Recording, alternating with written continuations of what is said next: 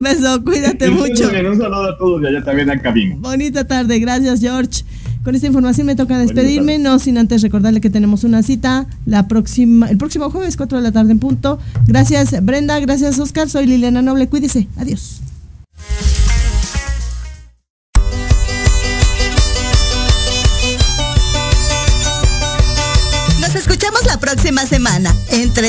Síguenos en nuestras redes sociales, en YouTube y Facebook. Aparecemos como Pulso Saludable. Y comparten nuestro programa del día de hoy. Hasta la próxima.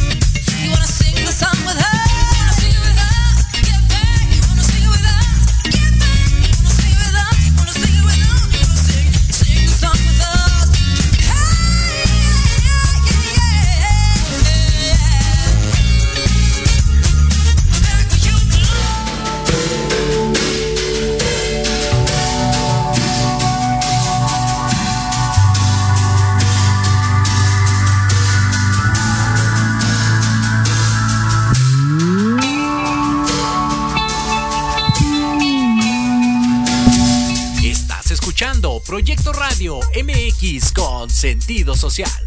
Las opiniones vertidas en este programa son exclusiva responsabilidad de quienes las emiten y no representan necesariamente el pensamiento ni la línea editorial de Proyecto Radio MX. Estás entrando a un espacio de debate, opinión y pluralidad política conducido por Sebastián Godínez. Tomen su taza de café que es tiempo de política y algo más. Comenzamos.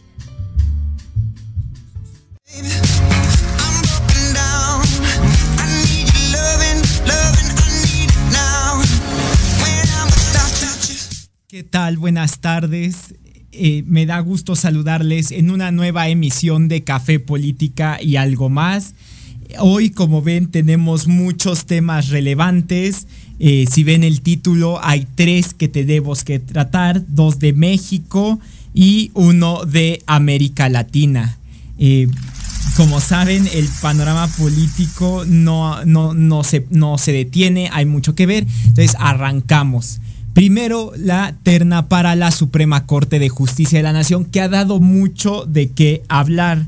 ¿Y por qué? Porque ha dado mucho de qué hablar, porque es tan polémica, si han visto los trending topics en Facebook, en Twitter, de qué va este tema de la Suprema Corte. Y la realidad es que como ustedes ya saben, la independencia judicial se está viendo mermada durante esta administración, lo cual ha generado muchos ataques y muchos eh, problemas con, eh, con, el Ejecutivo Federal desde que Norma Piña asumió la presidencia.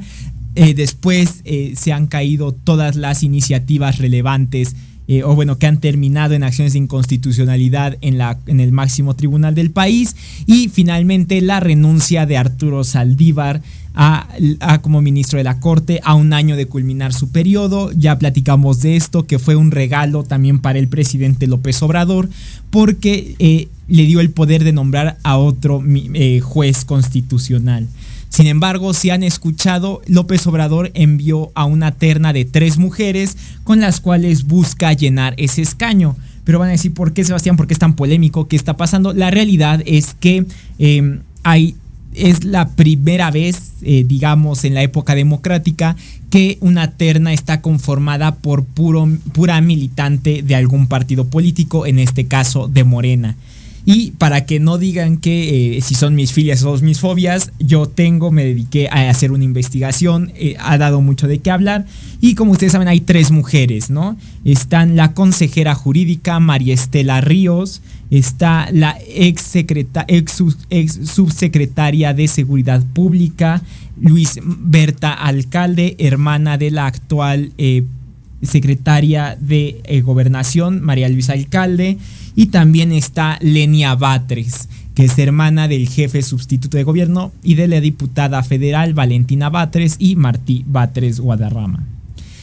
Esto ha generado muchos problemas y muchas críticas, no solo por parte de la oposición, sino también por organizaciones de la sociedad civil, la academia, em, el sector académico, la, ciudadanía, la propia oposición, los partidos políticos, porque estas tres eh, mujeres que integran la terna no tienen las credenciales básicas para ocupar un asiento en el máximo tribunal del país. ¿Y por qué eh, insisto en esto? ¿Cuáles son las credenciales? Si bien eh, todos sabemos que por ley deben de ser abogadas, la realidad es que hay varios, eh, impedimentos, al menos para una de las tres, por ejemplo, y, me refiero yo a María Estela Ríos, que es la consejera jurídica, ¿por qué? Porque al ser eh, parte de la Administración Pública Federal del gabinete y de acuerdo al reglamento interno aprobado por la misma consejera, ella tiene el rango de una secretaria de Estado. Y lo que establece el artículo 98 constitucional, fracción 3, es que los miembros del gobierno, de la Administración Pública, no pueden ocupar un cargo en la Suprema Corte eh, digamos, brincar de un cargo a otro. Por lo tanto, la, digamos, la lucha de eh, la eh, por este asiento en la Suprema Corte, eh, se volvió de dos, de Lenia Batres y de Berta Alcalde. Lenia Batres, eh, ayer si escucharon su comparecencia, y si no, aquí estamos para platicarlo, destacó que su, su, afinidad con López Obrador y con el proyecto y tener nexos consanguíneos con algunos miembros de la llamada cuarta transformación no imposibilita y no es un delito para que ella pueda asumir el cargo, en caso de que el Senado la designe por dos terceras partes, asumir el asiento en la Suprema Corte. La realidad es que esto merma la independencia judicial, esto genera grandes problemas porque al final de cuentas es una forma de que López Obrador ha ido colonizando la corte y que en algún punto buscará mayoritear o enviar otros perfiles afines a su administración. Lenia Batres defendió la desaparición de los fideicomisos del Poder Judicial, de los cuales ya hablamos aquí, defendió el proyecto de la Cuarta Transformación y sobre todo también la burda iniciativa sobre... Em, votar jueces y magistrados, bueno, elegir jueces y magistrados y ministros por voto popular, lo cual es una aberración, la verdad, ya lo hemos platicado aquí también, pero ella lo defendió. En cuanto a María Estela Ríos, a pesar del impedimento que tiene a nivel constitucional, ella también se mostró abierta y sobre todo déjenme comentarles que fue una comparecencia que de verdad dio mucha pena. ¿Y por qué pena? Porque no supo responder a las preguntas que le hicieron las y los senadores de la Comisión de Justicia cuando la presidenta Olga Sánchez Cordero le preguntó cómo haría en un caso hipotético para regresar los derechos a una mujer que había sido violentada. Simplemente la consejera se rió y dijo, es una muy buena pregunta, eh, pero está muy bien porque esto es necesario para hablar sobre la justicia, pero nunca se atrevió a responder. Incluso argumentó que en caso de que se le negara o que hubiera un impedimento jurídico por ser consejera de la presidencia, mencionó que esto era violatorio de sus derechos humanos porque ella tenía, eh, ahora sí que va a agarrar una tenía derecho a aspirar a un cargo de esta índole, lo cual es es incorrecto, es anticonstitucional, pero también demuestra el bajo nivel de esta terna. Y por último, también Berta Alcalde, que bueno, es hija de Berta Alcalde Luján, que fue expresidenta de Morena, del Consejo Nacional de Morena, hija de Luis Alcalde, un, abogado sindicalista ligado a la Cuarta Transformación y hermana de la titular de Gobernación María Luisa Alcalde. Ella se mostró más cauta, dijo que según su sus principios y su visión eh, y la lealtad van hacia la Constitución y el Estado de Derecho, no hacia un proyecto político.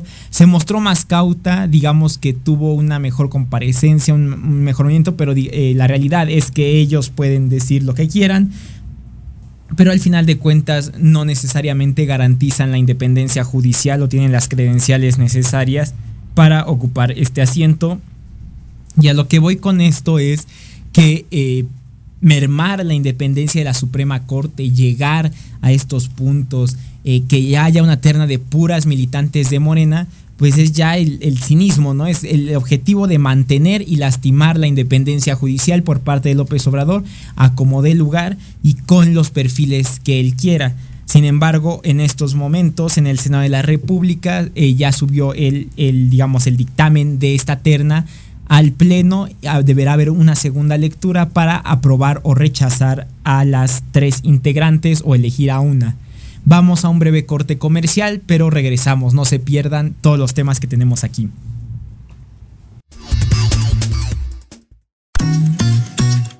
Te invitamos a escuchar todos los viernes en punto de las 3 de la tarde tu programa La magia de ser mujer. Tendremos la presencia de grandes mujeres que nos contarán su experiencia de vida, siempre con un corazón amoroso y listo para compartir. Desde Proyecto Radio MX, la radio con sentido social.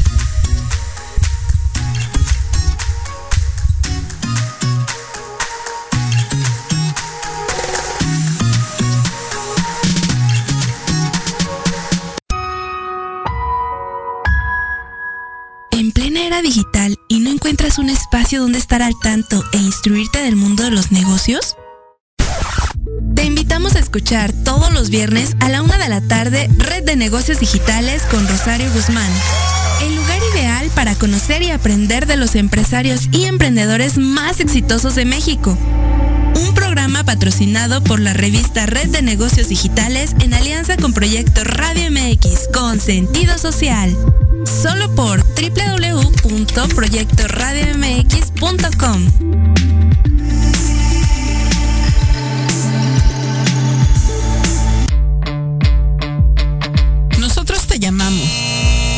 cerró la vacante. Te mantendremos en cartera. ¿Te gustaría encontrar un mejor trabajo? claro que sí. Sin chamba. Escúchanos todos los sábados a las 12 del día, en donde tendrás los mejores tips, herramientas, consejos de expertos para encontrar el mejor trabajo de tu vida. Solo por Proyecto Radio MX, con sentido social todos los miércoles de 12 a 1 disfruta de Tequila Doble. Un shot de adrenalina con Patti Cuevas. Temas interesantes de fondo y sin miedo. Lo mejor y más relevante de la farándula y el entretenimiento. Sociedad, cultura, turismo, gastronomía, mm. desarrollo humano, salud, espiritualidad y mucho más. Solo aquí en Proyecto Radio MX con sentido social.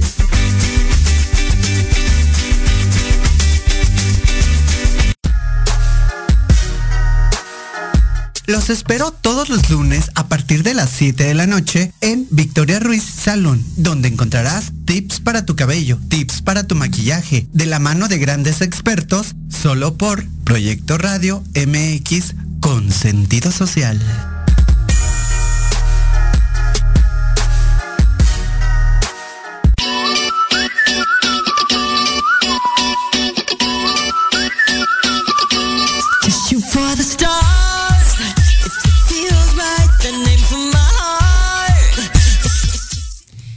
Volvemos de este breve corte comercial, continuamos con los temas de México y bueno, ya hablamos sobre las tres candidatas a un asiento en la Suprema Corte de Justicia. De hecho, hace unos segundos el senador Germán Martínez ya dijo que no pasará esa terna, no cuenta con los votos ya que Morena no cuenta con la mayoría para aprobar a una ministra entonces seguramente será rechazada. ¿Y qué pasa si se rechaza? El presidente López Obrador podrá enviar otra terna, puede enviar esta misma terna que ya fue rechazada y en caso de que vuelva a, eh, a, ser echada para atrás, entonces el presidente designará por su propio dedo, porque es una facultad constitucional, hacerlo a la próxima ministra.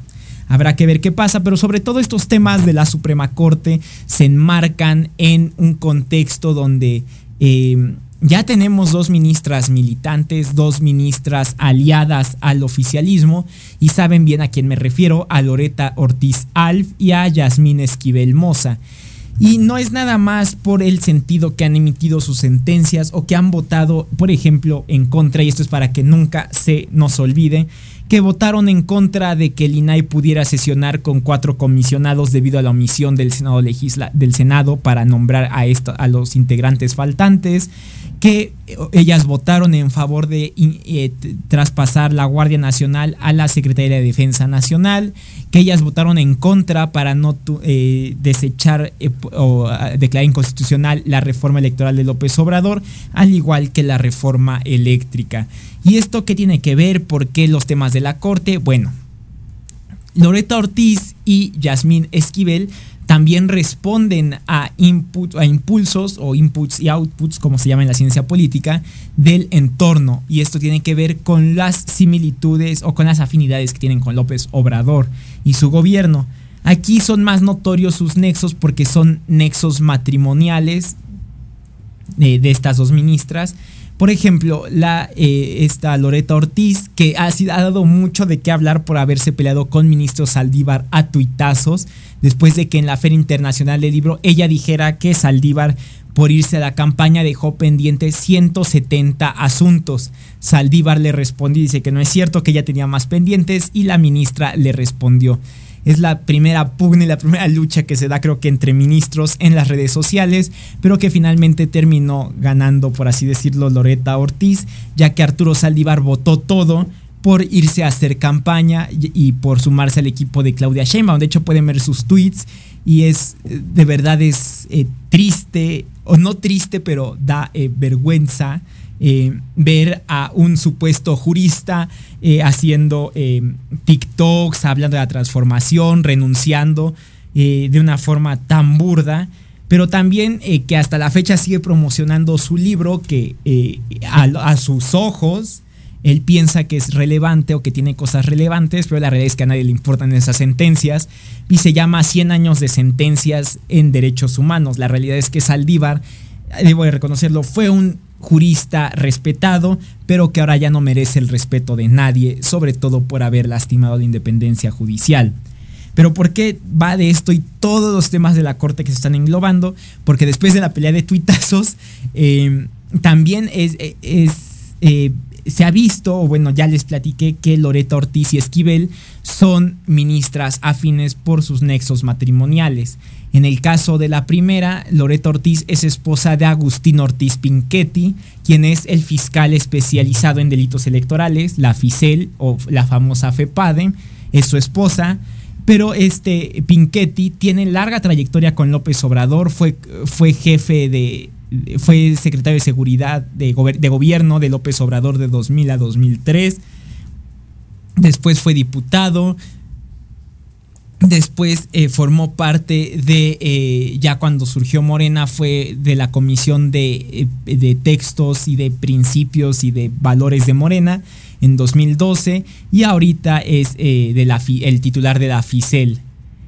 También Loreta Ortiz, pues bueno, aquí podemos ver cómo se cruzan estas variables, ¿no? Porque son parte de los nexos que tienen y lo que hace que responda de forma digamos, eh, sumisa o complaciente con el presidente. Además de que Loreto Ortiz eh, fue diputada en, de 2012 a 2015 por el, por el PT y eh, pues eso también la hace que pues sea, digamos, complaciente con López Obrador y que responda a sus designios o a sus órdenes.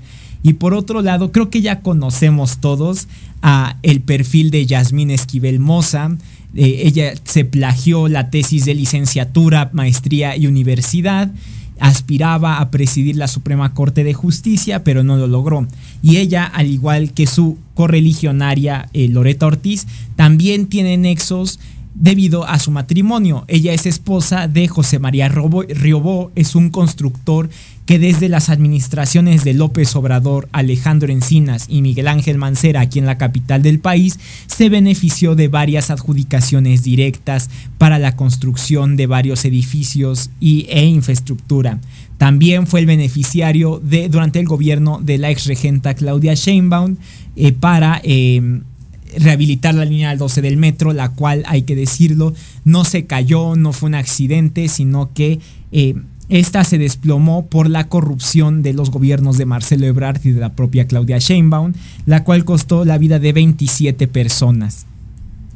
Eh, es uno de los eh, contratistas que más se han enriquecido en esta administración, ya también como presidente con López Obrador. Y obviamente su esposa Yasmín Esquivel responde a los a las órdenes o al proyecto de López Obrador. Incluso yo eh, acuñé una frase que me gustó mucho y que es que estas ministras y que posiblemente las la que surja de la terna no buscan, no quieren la independencia judicial, sino la transformación. ¿Y qué implica la transformación? Someter a la Suprema Corte y alinearla con el poder presidencial porque no les gustan los contrapesos. Como podemos ver, es muy... Eh, difícil el panorama que se avisora en la Suprema Corte, ya en época electoral, ya con todo lo que ha pasado, pero sobre todo es importante mencionar también en temas judiciales que ayer un juez otorgó una suspensión definitiva hasta que el máximo tribunal resuelva eh, sobre la constitucionalidad de desaparecer los 13 fideicomisos de los integrantes del Poder Judicial. Acuérdense que salimos a marchar para esto. Eh, se les dedicó amplia cobertura, acuérdense los paros de las y los trabajadores y finalmente se otorgó esta suspensión y habrá que ver cómo resuelve el máximo tribunal. Eh, finalmente, y también ya hilado al segundo tema de la tarde, o como dirían eh, los que son taurinos, al segundo toro de la tarde, vamos a lo que son las precampañas. ¿Y por qué busco eh, hilar estos temas de, de, esta forma? Es porque la renovación de un asiento en la corte se da en proceso ya de precampañas, pero así ya precampañas oficiales, no como los procesos paralegales e ilegales, eh, paralegales que se dieron entre julio y junio y julio de este año por parte del Frente Amplio y la coalición Juntos Haremos Historia. Ya estamos en precampañas, han dado mucho de qué hablar y la realidad es que hay que ser muy críticos con los tres precandidatos porque los son tres precandidaturas únicas. Está Claudia Sheinbaum por Morena PT Verde, está Xochitl Galvez por PRI PAN PRD y está Samuel García por Movimiento Ciudadano, el único hombre. Y la realidad es que Samuel García, y, se ha hecho un mega debate con todos estos temas, porque a pesar de que arrancaron el 20 de noviembre oficialmente las precampañas, ya hay gritos, sombrerazos, descalificaciones, y bueno, hasta Fox se quedó afuera de la red X, antes conocida como Twitter, debido a, eh, porque eh, emitió opiniones cargadas de violencia política de género contra el esposo de Samuel García. ¿Qué tenemos de estas precampañas? ¿Por dónde vamos? ¿Está bien? ¿Está mal? Pues por eso estamos aquí para platicarlo y la realidad es que al menos dos, dos de las precandidatas, sus precampañas son pésimas, son pírricas porque no conectan con la gente y la realidad es que, eh, por ejemplo, en el caso de la oficialista Claudia Sheinbaum, vamos a hacerlo en, les gustan mucho a los, a, los precandidatos y candidatos las encuestas.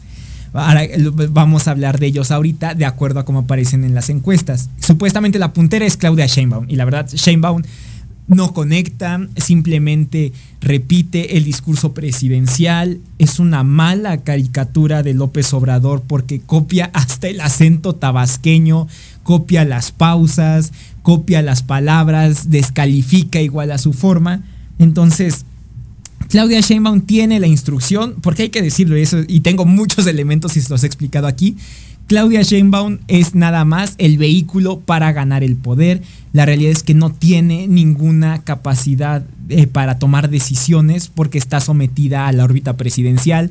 Ya platicamos cuando, ¿se acuerdan que le dieron el bastón de mando? Bueno, pues nomás le dieron un palo de escoba porque el mando lo tiene López Obrador. ¿Quién le está llevando la campaña? López Obrador. ¿Quién le escribe los discursos? López Obrador. Hoy en la tarde fue tomada, fue vista Claudia Sheinbaum saliendo de Palacio Nacional López Obrador. ¿Quién eh, eh, hace el discurso? López Obrador. ¿De quién son las propuestas? ¿Y a quién se refiere? Pues al Ejecutivo. Y la realidad es que Sheinbaum está jugando bien su papel porque ella, digamos vulgarmente, tiene que nadar de muertito y no desprenderse de esa retórica. ¿Qué pasó cuando se desprendió de esa retórica? Acuérdense en el 2021 en la ciudad, la oposición le dio pero hasta para llevar, perdiendo ocho alcaldías, la mayoría en la Ciudad de México, en el Congreso local y acuérdense que durante dos semanas López Obrador descalificó a la clase media y a los académicos por, eh, por haber eh, votado en contra de su partido. Pero la realidad es que eso pasa cuando se desprenden del guion presidencial. Por eso, si ustedes escuchan a Sheinbaum hablar, es que quiénes son los programas de López Obrador, pero quién lleva la transformación, el presidente, pero quién le regala dinero, el presidente. Entonces ella tiene la, instrucción de no desprenderse de ese discurso. Pero también, eh, ya, bueno, ya fue mucho ya eh, contra Sheinbaum, pero también Xochitl Galvez que ya se apagó. Xochitl Galvez ya dejó de ser esa candidata eh, carismática que aparecía en todos lados, que le respondía al presidente, que, que incluso hasta sus ocurrencias le han valido muchas críticas, no nada más por parte de Morena, sino también de la misma oposición, de la ciudadanía, porque la realidad es que el equipo de, o la estrategia de Xochitl Galvez no está estructurada y eso se ve, o sea, no hay que ser politólogo ni dirigir campañas ni en comunicación pública. La estrategia de Xochitl Galvez no tiene pies ni cabeza. O sea, el, evento que hizo en el Monumento a la Revolución se le apagó el teleprompter y nada más dijo, ay, se me olvidó el discurso, voy a improvisar. Eh, de verdad, o sea, todos estos errores son capitalizados por Morena. Bueno, por López Obrador, por, sí, no por Morena, por López Obrador. Y entonces esto hace que se vea como una candidata débil. Ya no responde, no, o sea, de hecho, Xochitl Galvez se ha quedado anclada en su historia de que de niña vendía gelatina, así que es posible la superación. En ese momento, claro, eh, esa retórica es necesaria, pero necesita algo más para llegar más, eh, eh, para, para sobresalir, para brincar las trabas de su persona y de su historia y que digan, ok, pero ¿cómo vas a atender tú los grandes problemas que tenemos? O sea, ¿por qué? Sí, ya sabemos que fuiste muy humilde y que te superaste, está súper bien, pero ¿cómo vas a atender la inseguridad? ¿Cómo vas a atender la pobreza? ¿Cómo vas a atender el problema de vivienda, el medio ambiente, las relaciones internacionales? Y la realidad es que eso no lo tiene Claudia Sheinbaum. Y eso eh, es, digo, no, eso no tiene Xochitl Galvez y eso me preocupa. no nada más a mí, pero bueno, a todos los de la oposición, porque la realidad es que se ve, o sea, de verdad, me atrevería a decir que si hubiera un libro de cómo no hacer campañas, es como lo está haciendo Xochitl Galvez. O sea, simplemente ayer, desde el domingo, el INE ordenó que se bajaran los seis spots de Xochitl porque no se les había puesto que era en periodo de precampañas ni que eran en, em, ni que iban dirigidos a la militancia y simpatizantes. ¿Cómo se explican que tres partidos históricos que han estado en procesos electorales desde la alternancia, desde 1988 y después en el 2000 y ya compitiendo en elecciones democráticas, se les va eso y los tienen que bajar y después volver a subir. O sea, la realidad es que tampoco tiene ni pies ni cabeza la, la, campaña Xochitl Galvez, sí está recorriendo, pero necesita algo más que ya dejen paz al presidente porque a la mera hora la importancia que ella le da al presidente es que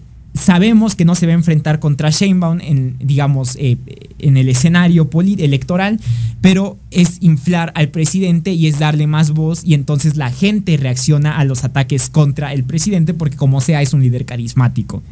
Y finalmente, eh, Samuel García. Samuel García, el gobernador eh, con licencia de Nuevo León, quien generó una crisis constitucional en el estado norteño después de que él quería designar un encargado de despacho, el Congreso que no está, eh, que no es de su partido quiso nombrar a otro personaje, eh, terminaron en el Tribunal Electoral, terminaron en la Suprema Corte.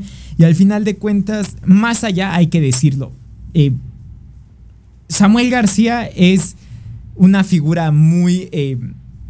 a mí se me hace una figura muy bizarra, muy extraña y eso, con todo respeto a los neoleoneses, pero últimamente eligen gobernadores muy raros, el Bronco, Samuel García.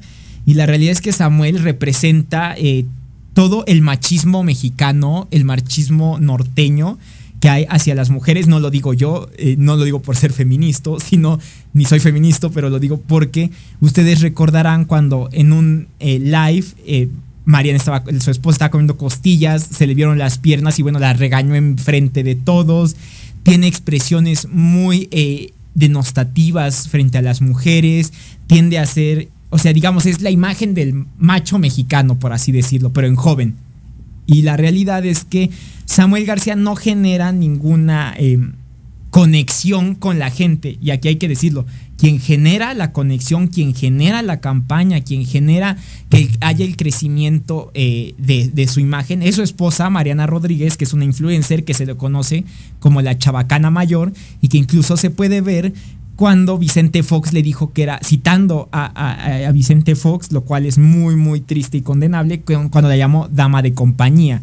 Eh, dama de compañía, pues es reducir el papel de una mujer a que simplemente es así como eh, quien, así que valga la que está con él o que se entiende con otros fines y que pues es una descalificación que no, no se vale porque eso no abona al debate.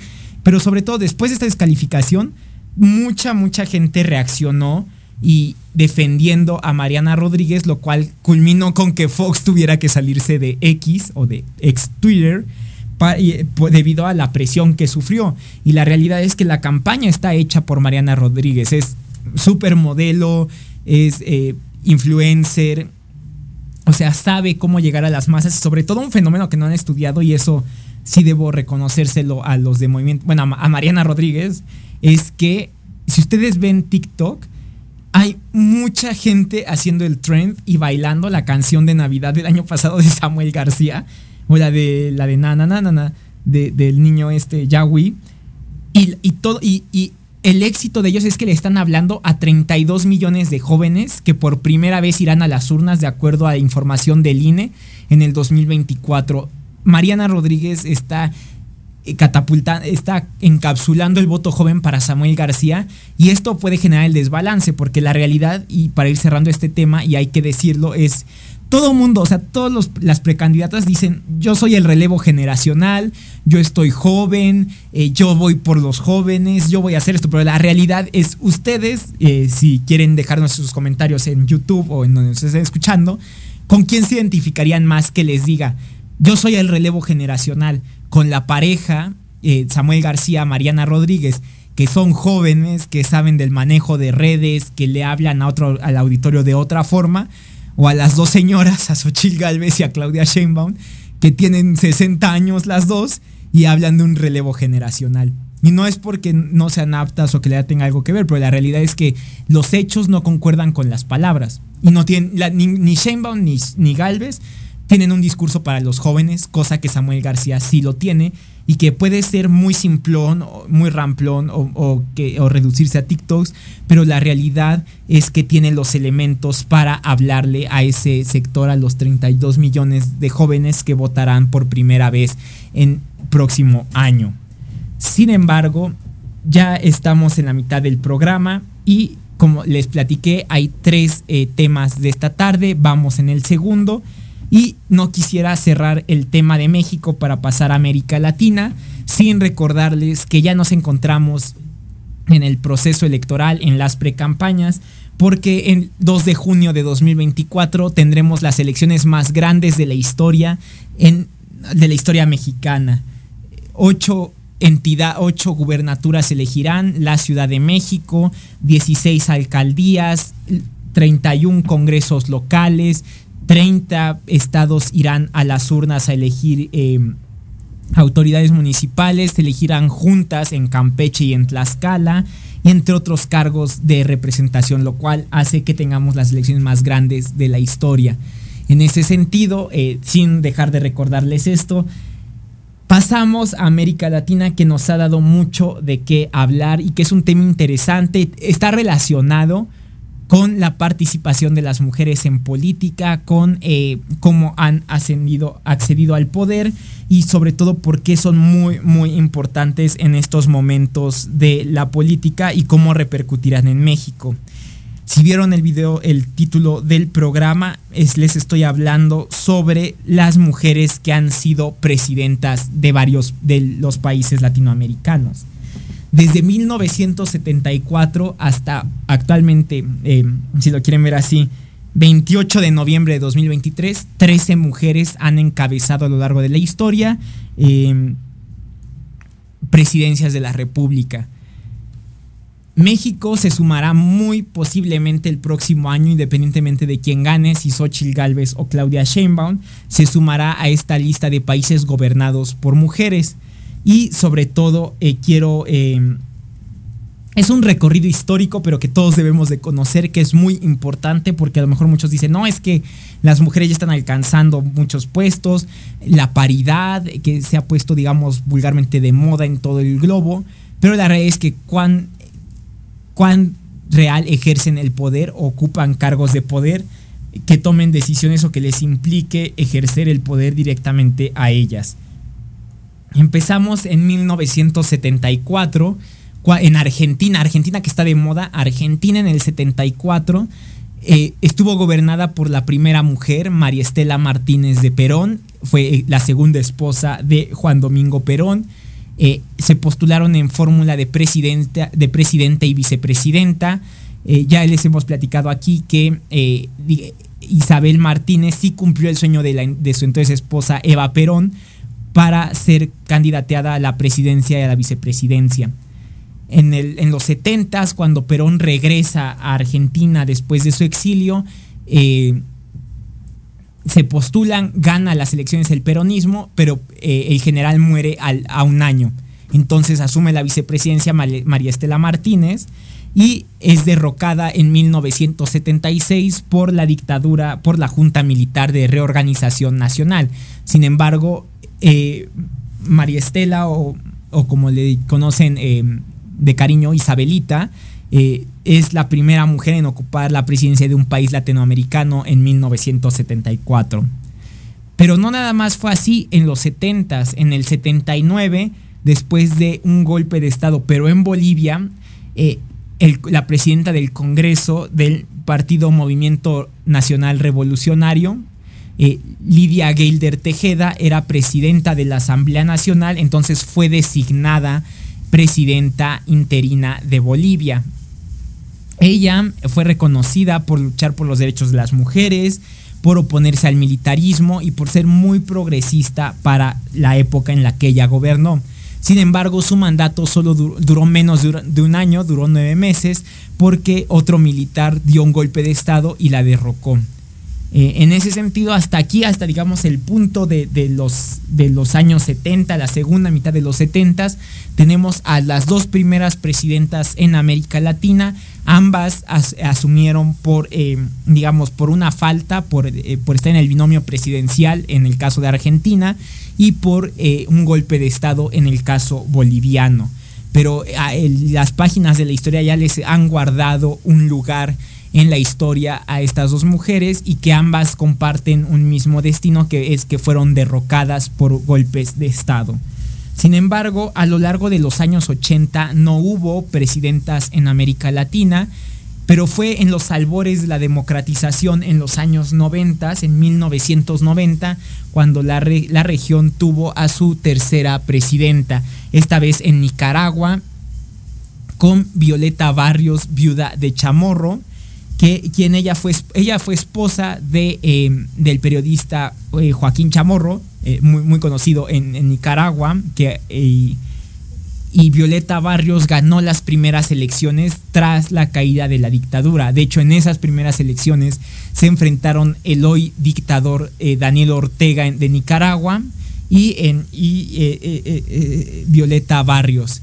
En ese sentido, Barrios ganó la presidencia y se convirtió así en la tercera mujer.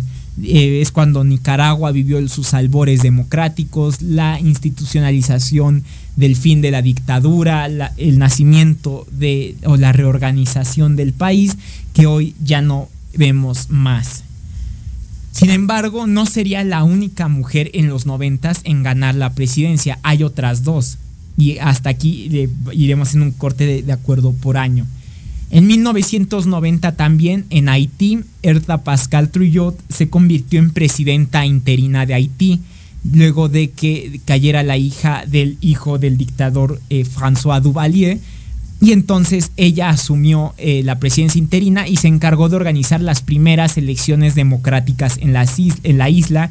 Fue un, fue un hecho sin precedentes porque permitió la entrada de observadores, fortaleció el órgano electoral. Sin embargo, cuando en esas elecciones ganó Jean-Baptiste Aristide la presidencia democráticamente, hubo un golpe de Estado y entonces ahí se acabó la democracia haitiana. Pero ella fue la eh, cuarta mujer en ocupar una presidencia en América Latina.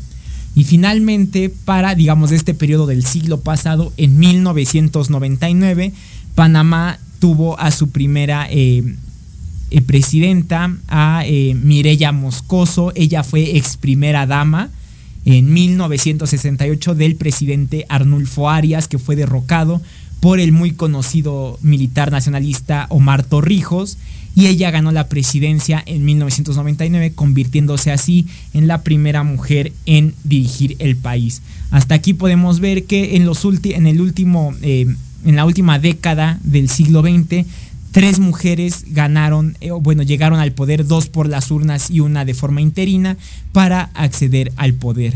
Vamos a otro breve corte comercial, pero no se desconecten porque seguiremos analizando y platicando sobre las otras presidentas que ha habido en la región.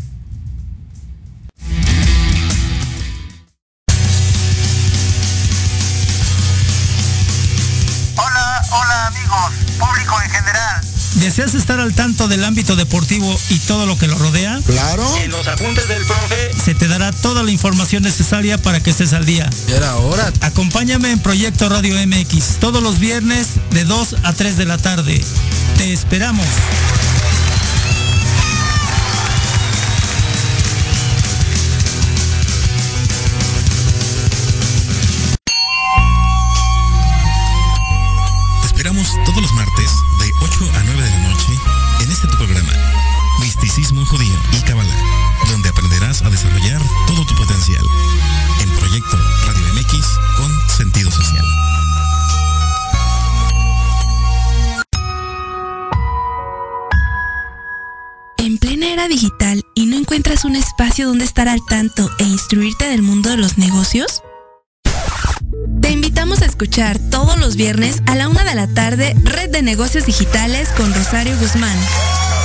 Ideal para conocer y aprender de los empresarios y emprendedores más exitosos de México un programa patrocinado por la revista Red de Negocios Digitales en alianza con Proyecto Radio MX con sentido social.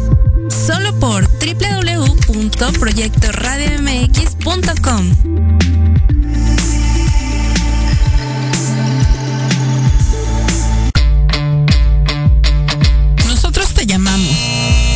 cerró la vacante. Te mantendremos en cartera. ¿Te gustaría encontrar un mejor trabajo? claro que sí. Sin chamba. Escúchanos todos los sábados a las 12 del día, en donde tendrás los mejores tips, herramientas, consejos de expertos para encontrar el mejor trabajo de tu vida. Solo por Proyecto Radio MX, con sentido social. Recuerden que tenemos una cita todos los martes a las 6 de la tarde para hablar de cómo transformar los patrones de vida que mucho nos afectan en el aquí y el ahora. Con las terapeutas Ana Colmenares y Paulina Reyes en Proyecto Radio MX con sentido social. y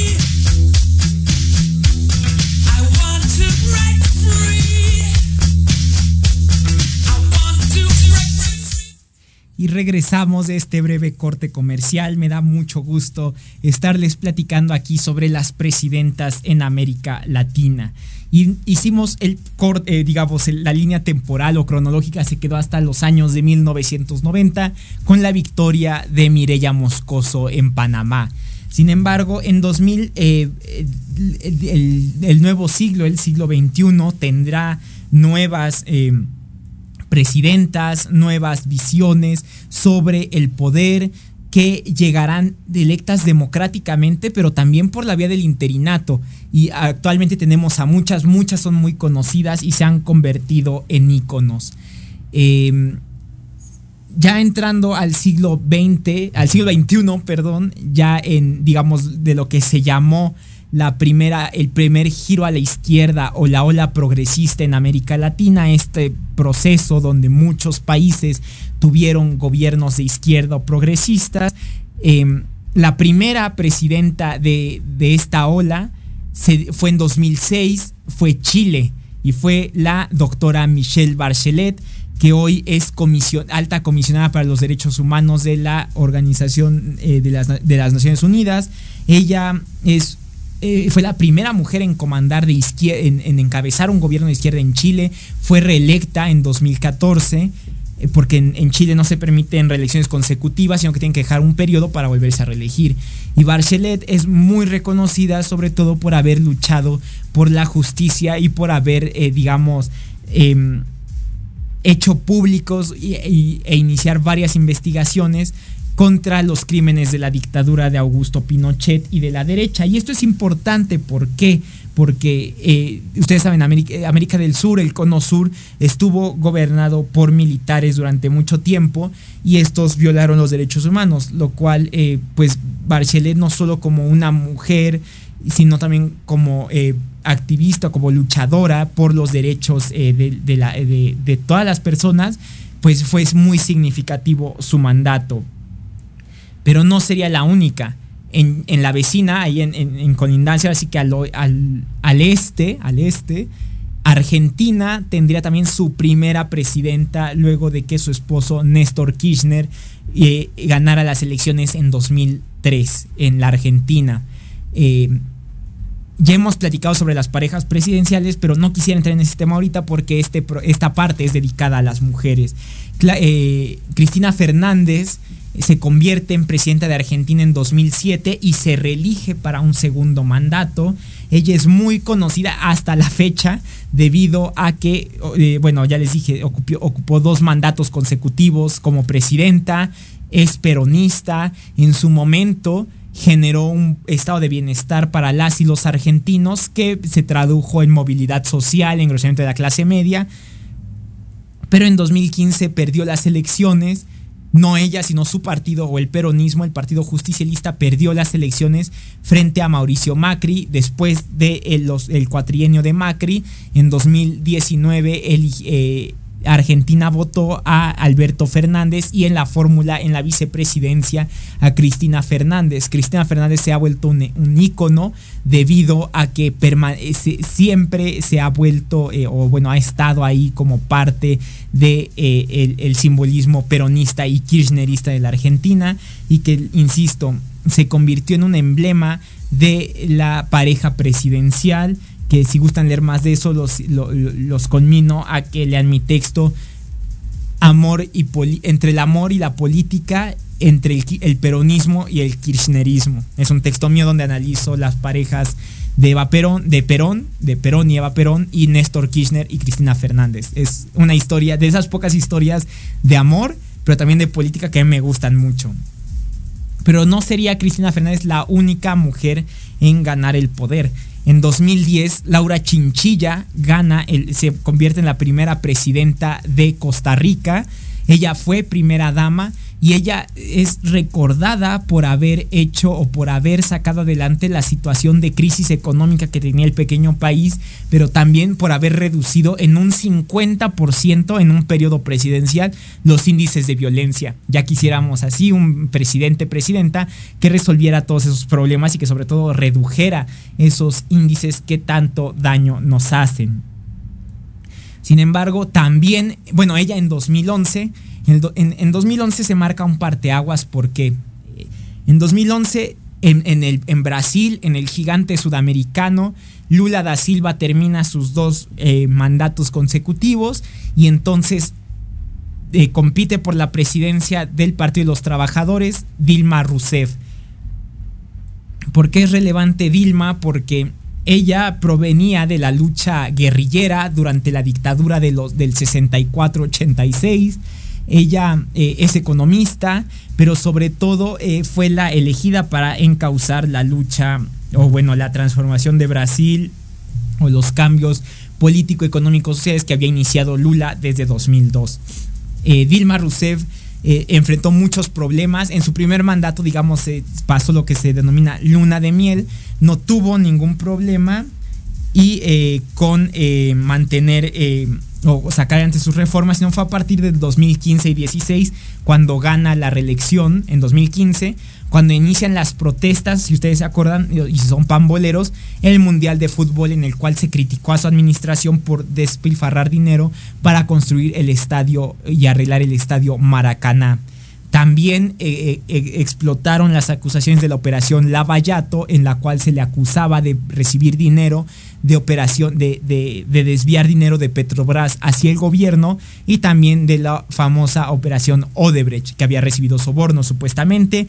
En 2016, Dilma es destituida y ahí termina su periodo como presidenta, pero hasta el punto de a, la primera década del, siglo XXI, muchas mujeres llegaron al poder por las urnas, de hecho ninguna llegó de forma interina o ascendió, digamos, de otra forma, como fue de los golpes de Estado o a la muerte de un presidente, sino que ganaron democráticamente en las urnas. Hasta aquí si hacemos un corte o bueno, un recuento principalmente tenemos a María Estela Martínez de Perón, Lidia Geilder Tejeda, Violeta Barrios, Erta Trujot, eh, también Mireya Moscoso, Cristina Fernández, Laura Chinchilla, Michelle Barchelet y em, Dilma Rousseff. Y yo les platiqué que son 13 mujeres las que a la fecha han ocupado las presidencias de los países. ¿Quién más ha llegado al poder en este tiempo? Eh, bueno, durante esta primera década del siglo de, la izquierda latinoamericana, de la ola rosa, todas ellas ganaron en las urnas.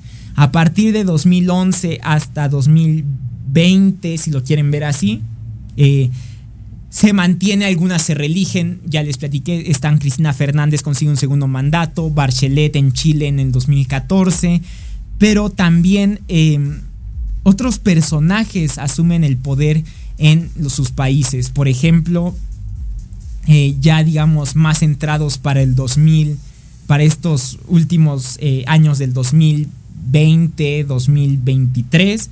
Eh, recuerden, en Bolivia tuvo su segunda presidenta interina, Janine Añez, quien asumió luego de que manifestaciones se opusieran al cuarto mandato inconstitucional de Evo Morales. Recordemos que Evo Morales, su vicepresidente y todos los eh, integrantes del movimiento al socialismo salen del país y entonces Añez asume la presidencia. Eh, después, eh, de, durante la pandemia de COVID, se restablecen las elecciones y gana Luis Arce del, del partido de Movimiento al Socialismo y encarcelan a Yanín Añez, que ahorita está en la cárcel. Sin embargo, en 2022 eh, a inicios del 22, Xiomara Castro en Honduras ganó la presidencia de la República, se convirtió en la primera mujer electa en Honduras. Ella eh, fue conocida por haberse opuesto em, al golpe de Estado de 2009 que derrocó, y esto es muy curioso y lo hablaremos en un programa más adelante, ella defendió se opuso al golpe de Estado en 2009 que derrocó a Manuel Zelaya y resulta que Manuel Zelaya hoy es, y les juro que sí existe, es el primer caballero de Honduras. Es su esposo, es el principal consejero, pero también el primer caballero, así se le llama.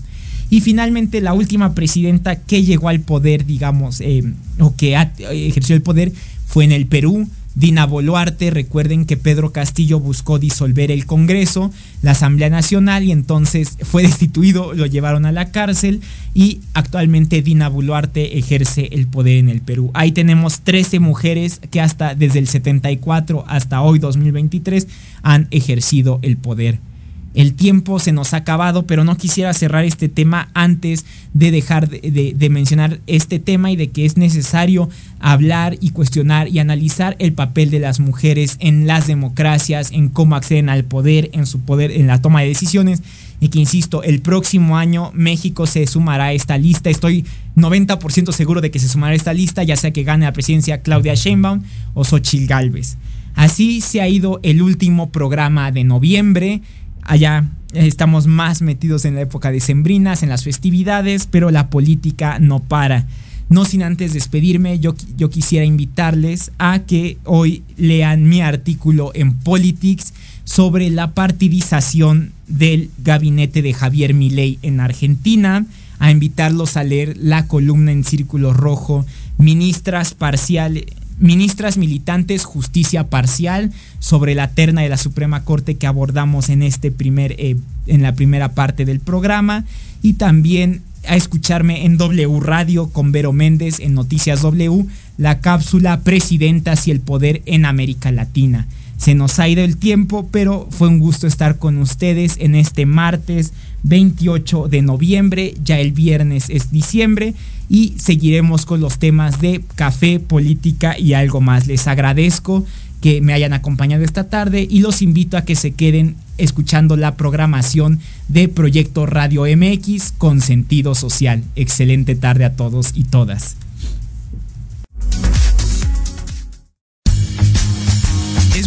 De despedirnos, pero no te pierdas la próxima emisión de Café, Política y algo más. Un espacio de debate, opinión y pluralidad política. Sígueme en mis redes sociales. Facebook, Sebastián GR.